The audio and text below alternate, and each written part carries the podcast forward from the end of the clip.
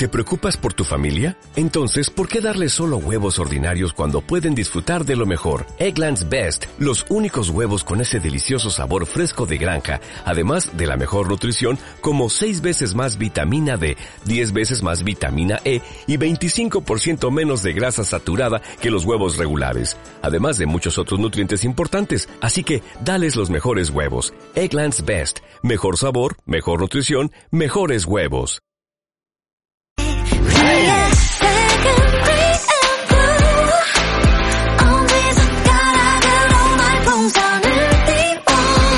Vamos a empezar a hablar del tema de, UFC, que eso sí que creo que...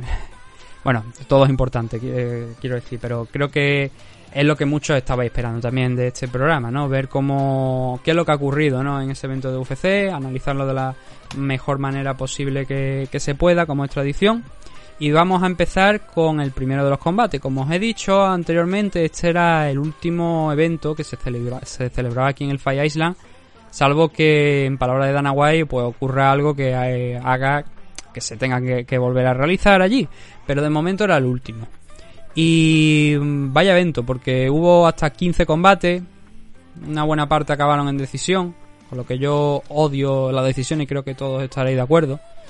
Y eso, eso lo dejaremos para otro tema o para otro día, porque yo solamente una, un, un detallito, una, una idea que a mí me da que hay muchos luchadores que cuando están en UFC tienen más miedo a perder que ganas de ganar.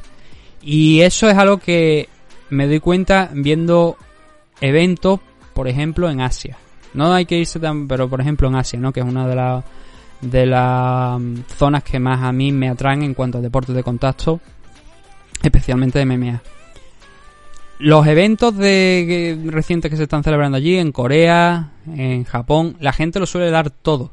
Y cuando es todo, todo. A ellos les da igual, da la sensación, bueno, da la sensación de que les da igual perder o ganar. Y hay un alto ratio de finalizaciones.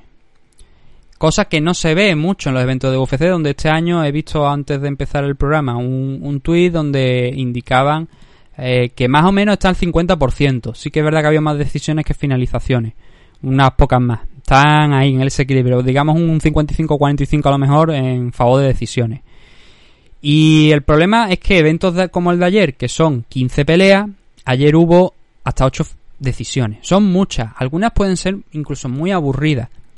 Y no, eh, de, broma he dicho en redes sociales que, oye, también viendo algunos de los combates igual deberíamos eh, inventar los bonus negativos, digamos, ¿no? Donde le reste algo de dinero, pero es simplemente una broma. Obviamente, para unos luchadores que la gran mayoría ya por desgracia están eh, pagados por debajo de lo que deberían, pues imagínate, nos encima nos metemos en eso.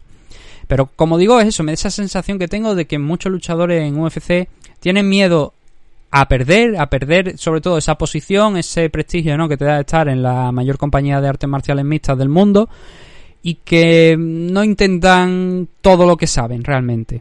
Y es una pena, porque creo que hay luchadores que no dan, como digo, todo lo que, lo que podían estar dando. Pero bueno, aún así, lo que tenemos por aquí.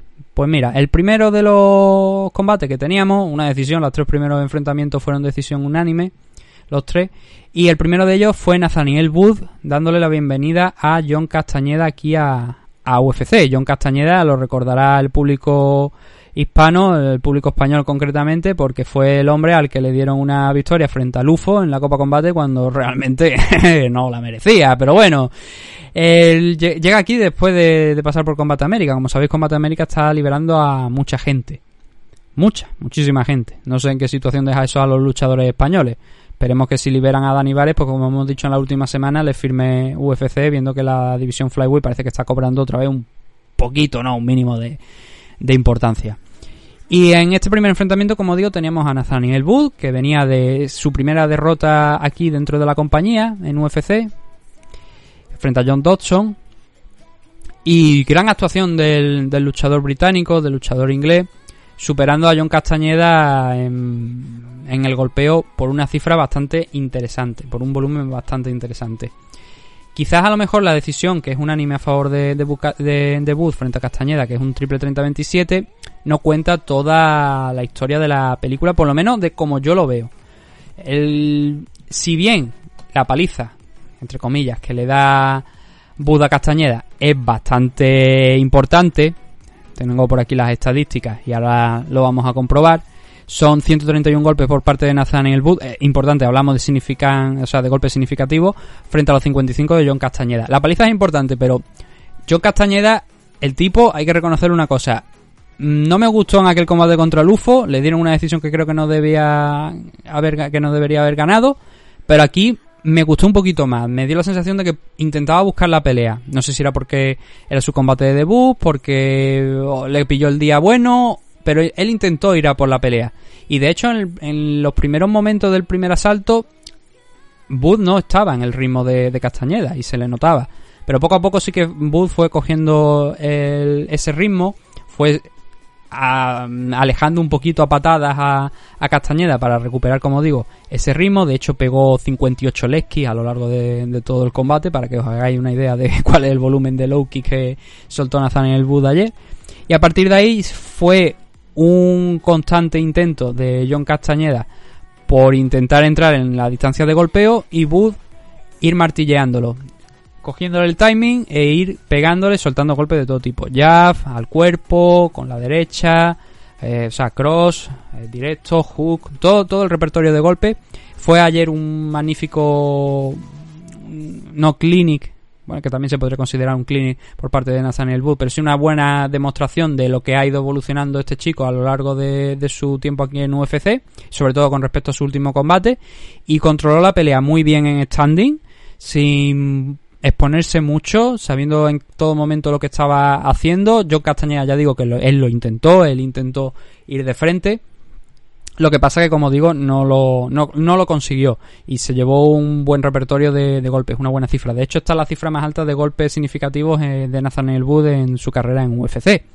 Y ya había llegado anteriormente a alguna decisión, así que os podéis hacer la, no, no, no había llegado a ninguna decisión, pero sí que había llegado a un tercer asalto. Eso es lo que yo, yo pensaba.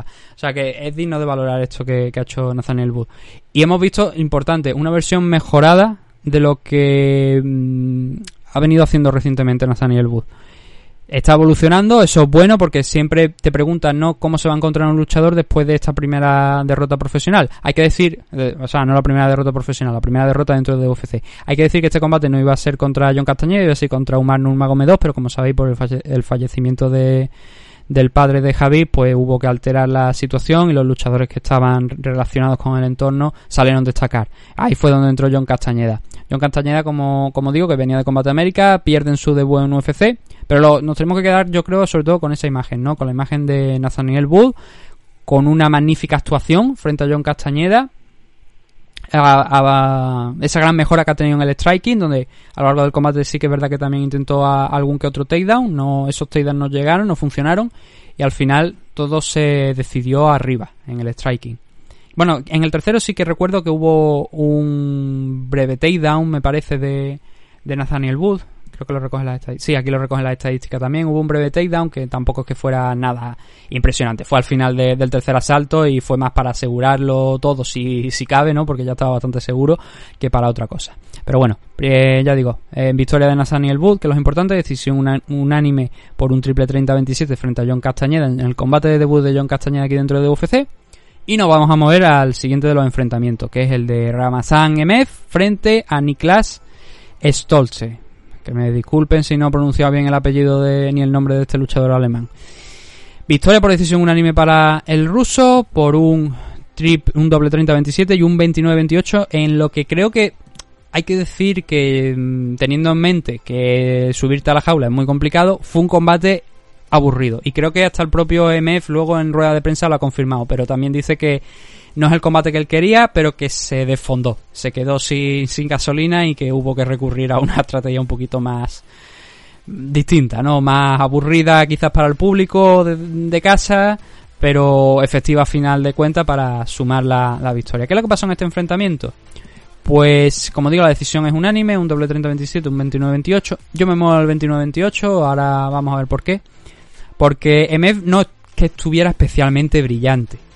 Sí que intentó una y otra vez y otra y otra derribar a, a Niklas Stolze y sí que lo consiguió varias veces, pero tampoco lo mantenía en el suelo demasiado tiempo ni sacaba nada de esos takedowns. Entonces, claro, cuando haces eso, pues sí, estás asegurando los asaltos, no es nada espectacular, pero en el primer round, cuando eh, se zafó Stolze de ese, de ese takedown y consiguió recuperar la verticalidad, encima le clavó un rodillazo que mandó a la lona a MF. Esto, todo esto en el primer asalto. Después de varios intentos de takedown, finalmente lo, lo, lo mm, logró dos takedowns a, lo largo de, este asalto. Eh, dos o tres. Aquí en la estadística dice tres, pero yo recuerdo dos. Uno al principio y luego este takedown del que estamos hablando, que fue el que provocó, ¿no? Bueno, se separó, lo impulsó Stolze con las piernas, se levantó y le clavó un rodillazo en la cara que, ya digo, lo mandó al suelo. Eso, a ver, ¿Esos striking efectivos? Sí. ¿Pasó algo a lo largo de todo el asalto que de alguna manera determinase más, inclinara más la balanza a favor de MEF? Para mí no, para mí lo más destacado de este, de este primer asalto, además por supuesto esos takedowns de MEF, que ya digo, el trabajo de MEF fue impecable a lo largo de todo el combate, o sea, a lo largo de todo este primer asalto, hasta ese momento final. Entonces, ¿Ahí saca algo de los takedowns? No. ¿Consigue los takedowns? Sí. Ahí podemos entrar a valorar si es un 30-27 o un 29-28 en función de este asalto. Para mí el rodillazo yo creo que pesa porque es algo que está cerca de finalizar la pelea. De hecho, con a lo mejor unos cuantos segundos más, porque eh, se le echó encima y comenzó a golpearle después de ver que, que había caído, podría haber sacado la pelea ahí. Lo que pasa es que no había más tiempo en el asalto para, para ver si eso llevaba a algo. Se acabó ahí. Para mí es un 10-9 a favor de Stolze en el primero, eh, pero entiendo perfectamente los jueces cuando le dan, le dan un 10-9 a, a, MF. A partir de ahí, los siguientes asaltos son intentos de MF una y otra vez para ver si podía derribarle, muchos golpes individuales, muy poquita acción, la verdad, a lo largo de, todo el combate. Lo que pasa que ya en el tercero sí que vuelve a, a, conseguir un poquito de más control en, contra la jaula y en el grappling MF consigue derribarlo a, a y controlar gran parte del asalto. Aunque recuerdo que en la parte final de, este primer asalto, Stolze incluso también derriba a MF, pudiendo haber alterado a lo mejor un poquito el resultado. Pero bueno, al final la decisión de los jueces se fue para MF, en lo que ya digo, considero que fue una pelea aburrida. Yo creo que él también así lo ha dicho en rueda de prensa. Y con esto, MF ahora pasa a tener un 19-4 de récord y vuelve a la senda de la victoria, como Nathaniel Booth. Era un luchador que venía de, de perder contra Anthony Rocco Martin en su caso, pues ahora vuelve a la senda de la victoria. Le falta, yo creo, demostrar mm, algo más de lo que había estado haciendo en, en One Global, la verdad. Le falta demostrar, porque todos sus combates aquí en UFC se han ido a, decisión, y incluso esa derrota también. Y no son los combates ideales, no, la verdad. Pero bueno, eh, al final es la victoria lo que cuenta. Y Stolze, pues que estaba haciendo aquí su debut en, en UFC, mm, no consigue la victoria, pero bueno, es lo que es lo que hay, ¿no? Cuando estás debutando aquí dentro de la compañía. El siguiente de los combates es en 135 libras. Panic y Ansa enfrentándose a eh, Beth Correia. Que yo me pregunto cómo Beth Correia sigue aquí en, en UFC. Y yo, pienso que quizás después de este combate, igual viene bien bajarla a Invista darle la oportunidad de pelear en Invista. Si a Paige Van le están enseñando la puerta, a mí no me extrañaría que a Beth Correia pues también se la enseñaran, a pesar de, bueno, ha sumado, es verdad que ahora venía de una victoria, ahora pierde, y que el, quizás a lo mejor mi punto es que ha sumado eh, una victoria en los últimos cuatro combates, más luego también un empate contra Marion Renault, entonces queda en una posición complicada. Ves Correia para mí es quizás la gran, entre comillas, estafa que tenía 125 libras, porque cuando se enfrentó contra Ronda Rousey, la historia era que estaba invista, había estado peleando en compañías de fuera de Estados Unidos, allí en, en Brasil, y que había llegado aquí muy fuerte, sí, en los primeros combates derrotó a Julia Kitsi, una de las pioneras de luchadoras más expertas que había en, en, el mundo de las MMA. A Jessamine Duke, que era compañera de Ronda Rousey, amiga de Ronda Rousey, Shaina Basler, también amiga de Ronda Rousey, y eso de alguna manera llevó a, a decir, oye, ¿puede derrotar a, a Ronda Rousey también? Ya habiendo derrotado a varias amigas suyas. Y no, de hecho, Ronda, que no es sospechosa de de tener un striking que digamos era bastante cortito, la noqueó incluso en, menos de un minuto. Luego perdió contra Raquel Pennington, cedió una, una decisión, a partir de ahí pues empezamos, una, una victoria contra Jessica y ahí es donde empieza la caída grande de Correia. Por eso digo que entre comillas es la gran estafa, era una luchadora que nos la vendieron como que prometía mucho, pero a mí viendo después el combate de ayer hay que reconocer que tiene dos ovarios grandes pero que es todo potencia y no tanta técnica. Y ayer creo que contra Panic que tampoco es otra luchadora, una luchadora que sea de muy alto nivel, sufrió, sufrió. Eh, Panic Ansa, de hecho, pues bueno, llegó a la final de Ultimate Fighter, disputó la final, perdió contra Macy Kiason. Pero es una buena lucha. A ver, no me, no me malinterprete. Panic, eh, Panic creo que es una buena luchadora. A mí me gusta. De hecho, lo que vi en el Ultimate Fighter y lo que he visto fuera también me ha gustado. Pero que es verdad que no es top contender, digamos. Y Ves Correia sí que lo fue en algún punto. El combate en sí, pues lo que estoy diciendo. Yo creo que para mí Kianza puso más la técnica y Correia la potencia. Porque es que te la ves y, y es unos brazos grandes, unas muslos todavía más grandes y a bracear. Y claro, si no te arranca la cabeza, empieza a sufrir. Si no te lleva la pelea al suelo, empieza a sufrir también. El clinch de Beth Correia es algo que deja bastante que desear. Lo vimos durante el primer asalto. La forma de zafarse, de, quitarse de encima a, a Kianza fue un poco cómica. De hecho, no es el único momento cómico de este primer asalto, donde ya digo que Correia se tiró a por el takedown porque sabía que era donde quizás podía tener más eh, expectativa, más futuro, ¿no? De ir ganando puntos e ir ganando los asaltos pero no, no lo acabo de conseguir. Principalmente por dos cosas. El movimiento de Panic Ansa, de cómo se movía el footwork, era muy bueno. Y también estaba manteniendo mucho la distancia. Estaba utilizando el jab para no exponerse demasiado.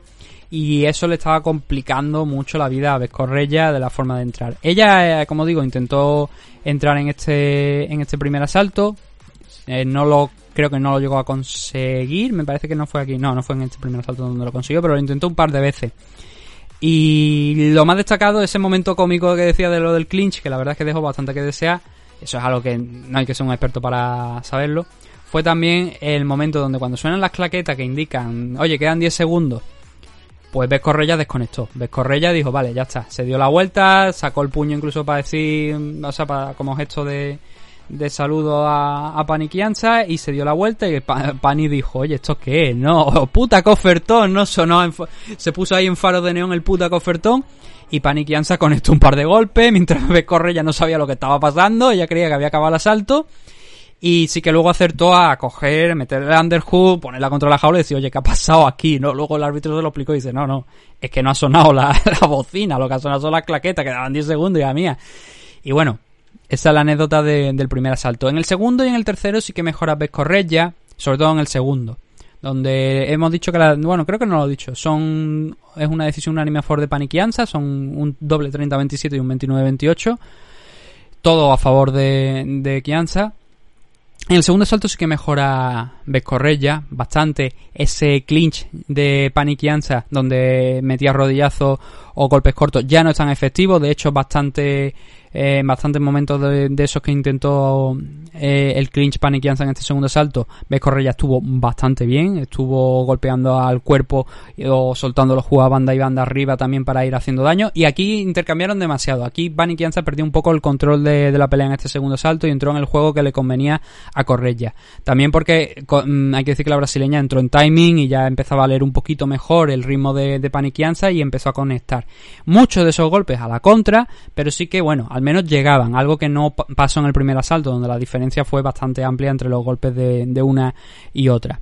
Como digo, Ves fue afinando el timing, aquí creo que estuvo mejor, yo de hecho le he dado este salto, pero también entiendo que es bastante justo y que se lo podían haber dado a Paniquianza sin ningún tipo de, de queja por ninguna parte. Yo soy más del 29-28, pero un 30-27 creo que también es justo, porque en ese tercer asalto sí que se abre la diferencia bastante entre Paniquianza y Vescorreya. Fue un combate muy bueno, un combate con muchos intercambios, de hecho de los tres primeros que hemos tenido yo creo que este es el más cerrado y más disputado, más entretenido sobre todo de los tres primeros de destacar preliminar. Y aquí en este, en este tercer asalto el problema es, fue ese, ¿no? La efectividad, la constancia de, de Paniquianza que fue mucho mayor, sobre todo esa efectividad a la hora de conectar golpes y conectó hasta un 57% de los golpes que, que lanzó, los golpes significativos, un 48 de 83, un 56%, ¿no? Más de 30 golpes eh, de diferencia con Beth Correia en este tercer asalto. Aquí sí que Beth sí que consiguió ese takedown aunque había estado buscando durante tanto tiempo. Lo que pasa que, claro, no le sirvió para mucho porque fue en la parte final del asalto y, y tampoco aportó demasiado, ya no había mucho tiempo, ¿no? Aunque intentó explotar ahí a ver si podía hacer daño y podía decantar el asalto a su favor, pero ya digo, la diferencia que había abierto Panikians hasta ese punto con su striking, con su footwork, recuperando lo que había hecho bien en el primer asalto y no entrando tanto al intercambio, que sí que hubo momentos de intercambio, pero no entrando tanto, siendo ganadora siempre de esos intercambios, le dieron el asalto con bastante holgura para un total de un 19 aquí, un total de un 29-28, un 30-27, son las dos puntuaciones que han dado los jueces, pero todas siempre a favor de Panic Kianza. Eh, que ahora suma dos victorias consecutivas contra Jessica Rose Clark y Beth Correia. Sí que escala ahí algo en los rankings. No sé si le va a dar a lo largo de esta semana para entrar entre las 15 primeras del ranking Bantamweight, pero bueno, al menos suma victorias y se pone en una buena posición para entrar. El siguiente de los combates, la primera finalización por fin de las que teníamos en esta en este en esta car preliminar. Tanner Bosser volviendo después de unos 15 días aproximadamente, me parece que disputó su anterior combate, noqueando a Rafael Pessoa en el segundo asalto por un hook con la izquierda, pero más que el hook con la izquierda es sobre todo el gran pound. Vamos a ver un poquito lo que pasó en este enfrentamiento y la verdad es que no pasó tampoco demasiado, porque el, el primer asalto Luego lo dijo en rueda en la conversación que tuvo con, con Dan Hardy. Por cierto, Dan Hardy, eh, después vamos a hablar un poquito de él. Que él había estado trabajando la Loki. Y eso se notó mucho en este primer asalto porque soltó muchas, muchas. No solamente este primer asalto, el segundo también. Pero soltó muchas Loki. De hecho, yo creo que soltó más Loki que, que golpes con las manos. Y así también lo muestran las estadísticas. Entonces no fue un round, la verdad, nada llamativo. Porque sí, se inclina a favor de Bosser pero básicamente por el trabajo en las Loki. Estaban los dos muy fuera de distancia, Bosser estaba tranquilo, estaba estudiando, buscando la mejor oportunidad, pero no hubo mucha acción. Entonces esos cinco minutos se pasaron bastante lento por eso, porque no, no hubo mucha acción, pero sí que la poquita que hubo se resume en esas Loki que, que lanzó Tanner Bosser de buena calidad y que se repitieron en el segundo asalto. La finalización, como digo, llega en este segundo asalto donde sí que ya se animan un poquito más los dos con las manos, pero el momento clave es un hook con la izquierda, una, una volea con la izquierda que lanza arriba Bosser, el canadiense, que da en el ojo. No, es realmente el golpe, no es un golpe de caos. Por eso digo que aunque en algunos, em, por ejemplo en Tapology te dicen que es un gancho con la izquierda y golpes en el y gran pound, no es del todo cierto porque ese hook cuando, la repeti cuando ve las repeticiones lo que hace es darle casi en el ojo. Entonces la reacción de Pessoa es alejarse, mm, decir que no está viendo, que, que, no ve bien y ve a balanzar, lo que sí ve es a un bulto de 200, un bulto en el buen sentido, de no sé cuánto peso, cuánto dio en la báscula Bosser, 235 libras, pero ve a una figura de 235 libras que avanza hacia ti como un maldito tren y la, la opción que, que tuvo Pessoa fue la de tirarse al suelo protegerse y ahí Bosser, pa, pa, pa, uno tras otro para provocar la parada de Jardín que estuvo algo lentillo, hay que reconocerlo que estuvo algo lento, pero también muchos de esos golpes lo estaba bloqueando Pessoa, así que recibió daño, sí, pero tampoco recibió, creo, desde mi punto de vista, daño excesivo y no sabía Jardín porque se ha visto en otras situaciones y hemos visto otros combates donde ves que esos golpes están llegando a, los antebrazos, a las manos y dice, bueno, lo paro, no lo paro, el luchador puede que si está recibiendo los golpes ahí pueda volver, pero bueno, al final se, se paró. Y, y, la victoria fue para Tanner Bosser, que ya digo, peleó el mes pasado. No, pues ha sido casi un mes. Ha sido un. Yo creía que había sido menos tiempo, pero fue ha sido aproximadamente un mes desde su última pelea contra Philip Lims, que ya fue aquello que, dijimos de Maurice Green, que acordó con Tanner Bosser una pelea, pero bueno, al final se alteró y, lo que yo no lo que yo no llego a entender es si Tanner Bosser volvió a Estados Unidos, entiendo que sí, bueno, Estados Unidos, a Canadá, y luego volvió otra vez a, a, Emiratos Árabes Unidos, allí a Abu Dhabi, entiendo que sí, porque no creo que lo, lo mantuviesen allí durante un mes. Hay otro luchador que estoy seguro que no volvió, que se quedó allí, que ahora vamos a hablar de él dentro de unos cuantos combates, pero bueno, eh, Bosser puso la primera finalización de, este evento y adiós, gracias porque el evento hasta ese momento, aunque la pelea de, como digo, de Panic y Ansa contra Correia fue bastante entretenida, no estaba siendo lo que esperábamos, la verdad, no estaba siendo entretenido, estaba siendo, estaba teniendo cosas positivas, lecturas positivas que al final lo que con lo que debemos quedarnos, pero no estaba siendo un gran evento, digamos.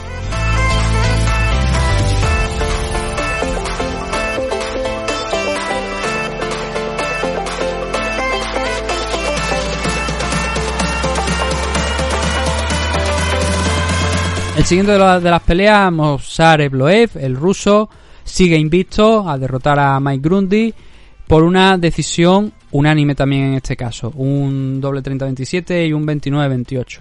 Este combate es bastante sencillo de, analizar. Aquí lo, sobre todo lo más destacado pasa en el primer asalto. La, lectura luego a partir de saliendo del primer asalto es bastante eh, sencilla y que se inclina bastante a favor de, de Mozart Ebloe. Pero en el primer asalto Ebloe pasa problemas, tiene problemas. Sobre todo para frenar los takedowns de, de Grundy, que fue una constante a lo largo de todo el combate, esos takedowns. Y de hecho yo creo que es una de, de las cosas con las mejor con las que se fue a casa Grundy, que conectó muchos takedowns. Eh, las estadísticas de, de UFC dicen que fueron 6 de 15, pero el fallo de él, entre comillas, fue la incapacidad de mantener a Ebloe en el suelo. Y no digo que sea fallo porque Ebloe obviamente también juega un papel importante ahí con su experiencia para librarse y levantarse. Eso, hay que tenerlo en cuenta. Pero es, quizás ahí donde yo creo que mucha gente estaremos de acuerdo en el día de hoy, cuando estéis escuchando esto cuando lo, ya sea hoy cuando lo estéis escuchando como digo, en que lo que le falla aquí a Grundy es no poder mantenerlo en el suelo.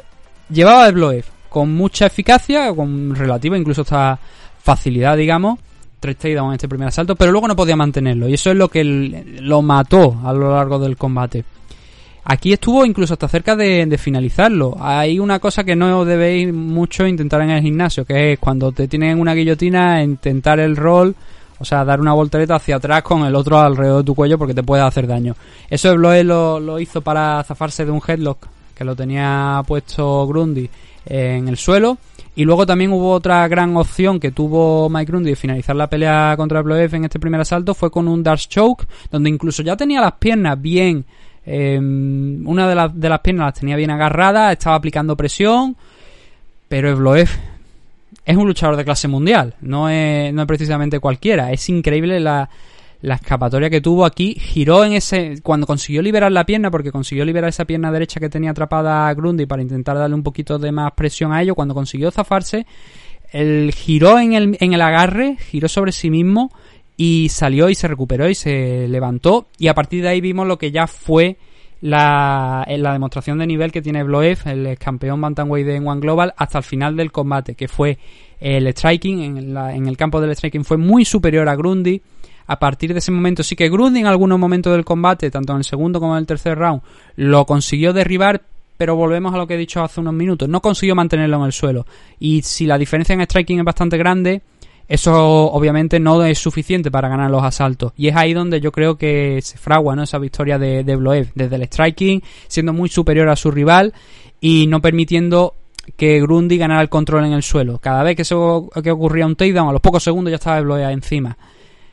Ahí fue donde ganó el ruso la victoria, donde se alzó con la victoria para sumar su decimotercera pelea, su decimotercera victoria, sigue invicto, como digo, el campeón Bantamweight de, de lo diré, de One Global, que ahora este combate hay que decir que fue en ciento en 145 libras, que es ahora mismo donde se encuentra peleando Ebloev. Subió una categoría de peso y está peleando en 145, pero él era el campeón en 135 en, en One Global, eso tiene que quedar claro. Y está a un altísimo nivel, vamos a ver hasta dónde llega, porque no es en principio la categoría real, la categoría buena en la que estaba peleando y en la que ha ofrecido lo mejor de él, pero bueno, otro luchador del Tiger Muay Thai que, da mucho que hablar, ¿no? Que entrenan el Tiger Muay Thai también. ya lo dijimos la semana pasada con Manu, que el Tiger Muay Thai es uno de los grandes gimnasios a nivel mundial, que está sacando muchos luchadores, que a lo mejor no entrenan 100% ahí, pero sí que preparan peleas y van al, allí a, hacer parte del camp.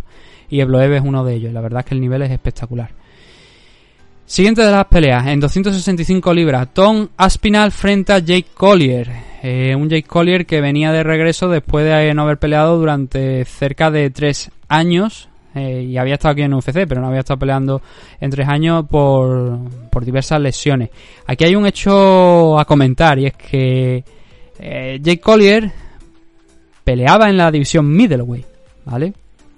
Y luego fue subiendo poco a poco hasta llegar a la heavyweight. En la báscula, el viernes dio 264 libras. Os podéis hacer la imagen de un luchador que estaba pensando 185 la báscula hace cuestión de 4 años, ahora verlo en 265 libras, en 264. Una menos del límite, dos menos si tenemos, si tenemos en cuenta de que siempre te dan una libra extra, pero estaba peleando en el límite, enorme, una figura enorme. De hecho, mira, si os hacéis la comparación, vais, cogéis, no tenéis que ir muy lejos, buscáis y a Tapology, ponéis Jake Collier y vais a ver una foto de cuando estaba peleando en la división middleweight y lo podéis comparar con la foto de ayer y lo vais a ver que estaba enorme, jodidamente enorme. Y se enfrentaba a Tom Aspinal. Y la victoria fue para Tom Aspinal por un 1-2, un rodillazo al que le siguió un 1-2.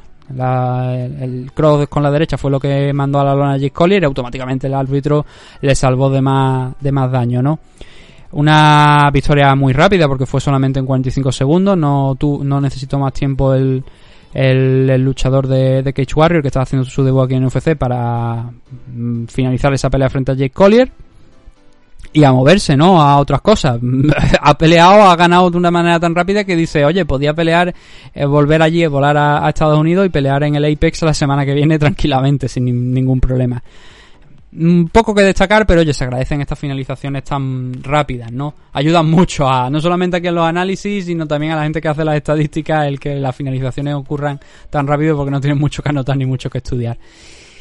Jesse, Jesse Ronson enfrentándose a Nicolas Dalby y finalizándolo en el primer asalto en apenas 3 minutos. Yo creo que para mí esta es una de las victorias que quizás no esperaba.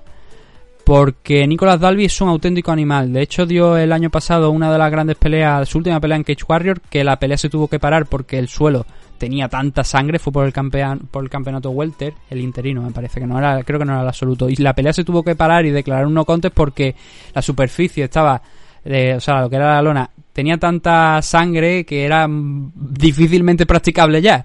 Y el árbitro, que no recuerdo quién, fue, fue Margodar, mira, aquí tengo el detalle que fue Margodar, hubo que parar aquella pelea por, por ese mismo. Entonces, volvió Dalby aquí a UFC después de haber estado peleando y haber salido ya de, la compañía porque sumó una racha de derrota y volvió como un auténtico animal, eh, dándole mucha guerra a, Alex Oliveira, al cowboy, y poniéndolo, ya digo, contra las cuerdas y arrancándole la decisión unánime.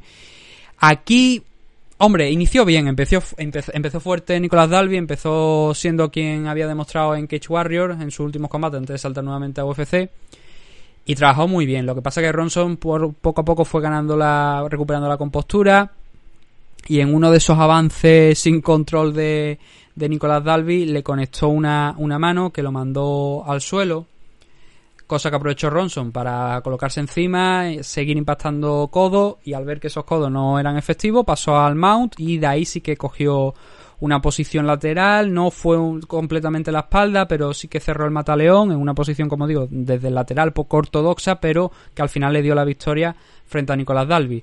En apenas, como digo, no llegó a los tres minutos de, este primer asalto. Una victoria que ya digo, eh, Ronson no era favorito, ni mucho menos.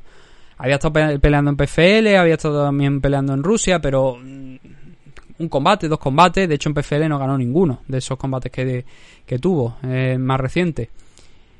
Y yo no esperaba que fuera, honestamente, salir ganador de aquí, pero de la manera en la que salió, conectando ese, ese golpe que mandó al suelo a, Dalby y no dándole tiempo a recuperarse, fue una gran actuación. Fue de hecho, fue al final uno de los performance of the night y creo que es muy, muy justificado. Hubo bastantes performance of the night aquí. Estoy viendo que en la lista hubo hasta 6. Me llama mucho la atención. No sé si es que lo ampliaron porque eran 15 combates o qué. No hubo un fallo the night. Eso es diría, eso justificaría el tener cuatro performances de Night, pero incluso aquí se fue un poquito más, por lo que estoy viendo en la lista oficial.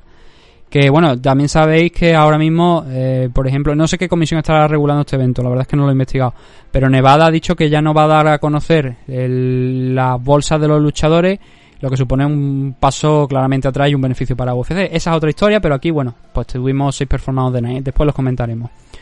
Aquí lo importante era eso, la victoria de Tom, eh, no, de Tom Aspinal, no, de Jesse, eh, Jesse Ronson en su combate de debut frente a Nicolas Dalby, su combate de debut aquí dentro de, UFC. Veremos qué pasa con Nicolas Dalby, yo no creo que le vayan a, enseñar la puerta de salida nuevamente por esta derrota. Sí que es verdad que va a tener una posición más complicada y que va a tener que demostrar y ganarse su posición dentro de UFC en su próximo enfrentamiento. El último de los combates que tenemos, aquí sí que vamos a hablar de Dan Hardy, es Francisco Trinaldo contra el británico también, Jay Herbert. Hubo aquí muchísimos luchadores de que habían pasado por Cage Warrior. De hecho, Jay Herbert era el campeón Lightweight de la división Lightweight y estaba hasta ese momento en un 10-1.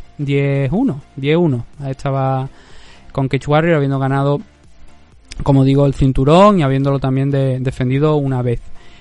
Un luchador con mucho futuro, solamente 32 años, pero que la verdad que se ha demostrado que tiene mucho, tiene mucho eh, que demostrar aquí dentro de, la compañía.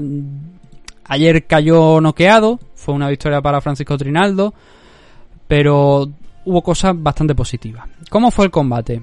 El combate, bueno, la finalización es en el tercer asalto, con un, una izquierda arriba que coge la remanguille a Jay Herbert en la frente y que lo, lo manda al suelo. Pero ¿cómo fue el combate hasta ese momento? Pues Trinaldo, Herbert empezó bien en este, en este primer asalto, eh, moviéndose a un lado a otro, utilizando el jab, hasta que Trinaldo, pues tirando de experiencia, dijo, oye, hasta aquí hemos llegado, a mí no me vas a marear más. Y porque hay que, tener que recordar Trinaldo es uno de los luchadores más veteranos de UFC, 41 años, va a cumplir 42 dentro de una semana y se abalanzó sobre él. Y parece, bueno, eh, quiero decir, está viviendo también una, una segunda juventud Francisco Trinaldo. Tres victorias consecutivas, Bobby Green, John McDessie, Jay Herbert ahora. verdad que ninguno de los rivales son especialmente importantes, pero sí que tienen un, un buen nivel. Entonces, como digo, Herbert iba de un lado a otro, moviéndose bien, cosas positivas, se le, se le vio bien en ese footwork, hasta que Trinaldo, como digo, dijo, oye, aquí se acabó, niño, e intentó derribarlo, lo derribó, lo derribó varias veces a lo largo de este de este primer asalto. incluso tuvo la opción de eh, coger una guillotina, la cogió y estaba todavía eh, Herbert no, no, estaba incorporado, lo cogió a media altura cuando se estaba intentando incorporar y apretó Trinaldo, pero se escapó finalmente Herbert. Y, vimos un Trinaldo bastante dominador. Ganó este asalto de manera sencilla, de manera eficaz y siendo bastante impresionante para, ya digo, esos 41, 42 años dentro de, poco, de pocos días. El segundo asalto cambió, porque como se iniciaba de pie, pues Herbert ya empezó a trabajar un poquito más. Em, de hecho, mandó a la lona a Trinaldo, le, conectó una, una, derecha, además al inicio del asalto, que cogió por sorpresa al brasileño y lo mandó al suelo.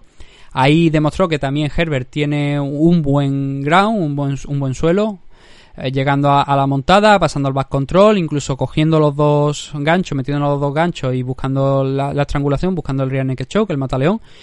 Y el Trinaldo finalmente se liberó un poquito cuando cogió el control de las manos de, de Herbert poco a poco fue progresando. Ahí fue en ese momento donde se puso a. donde clavó las rodillas en el suelo, dándole la espalda y, tirando, tirando poco a poco, pues consiguió librarse, volver a pie y hacer daño, porque fue él el que hizo daño en, en un segundo momento, mandando a Herbert al suelo.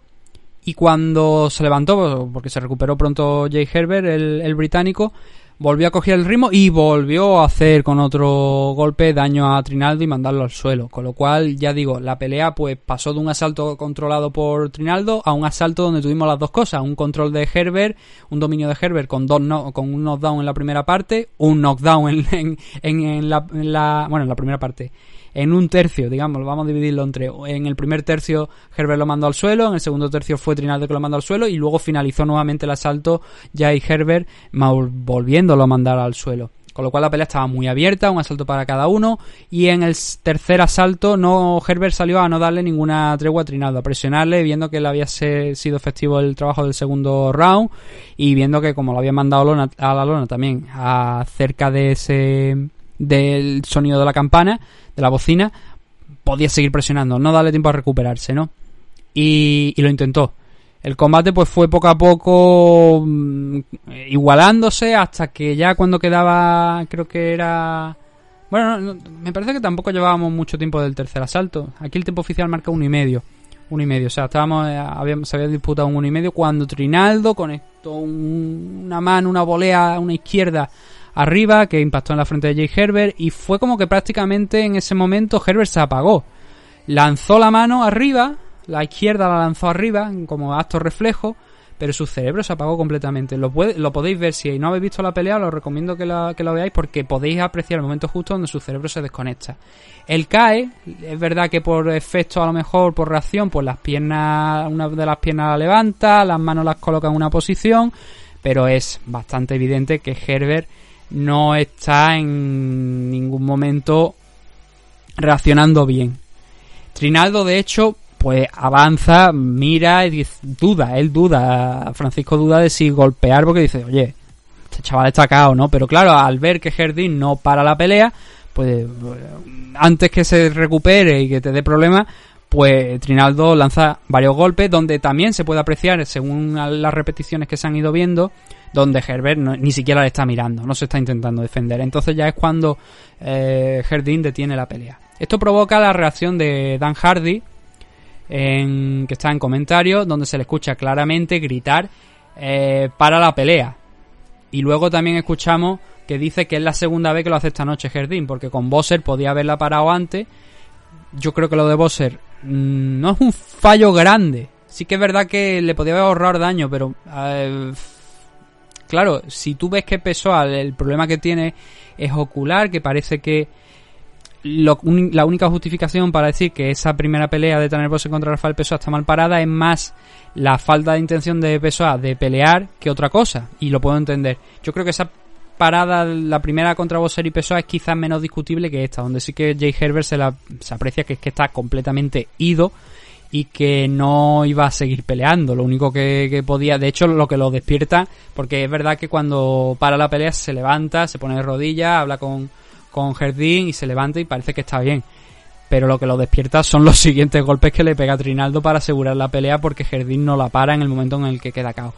Eso Dan Hardy, yo lo entiendo. Yo, yo entiendo a Dan, la posición de, Dan de, gritar a Jardín para la pelea, porque la segunda, además es la segunda vez que lo hace aquí. De hecho, tuvo una discusión que no ha trascendido en. Algo sí que se escuchó en el audio, y Paul Felder, que era el otro, el otro que estaba en comentarios, también lo, lo dijo.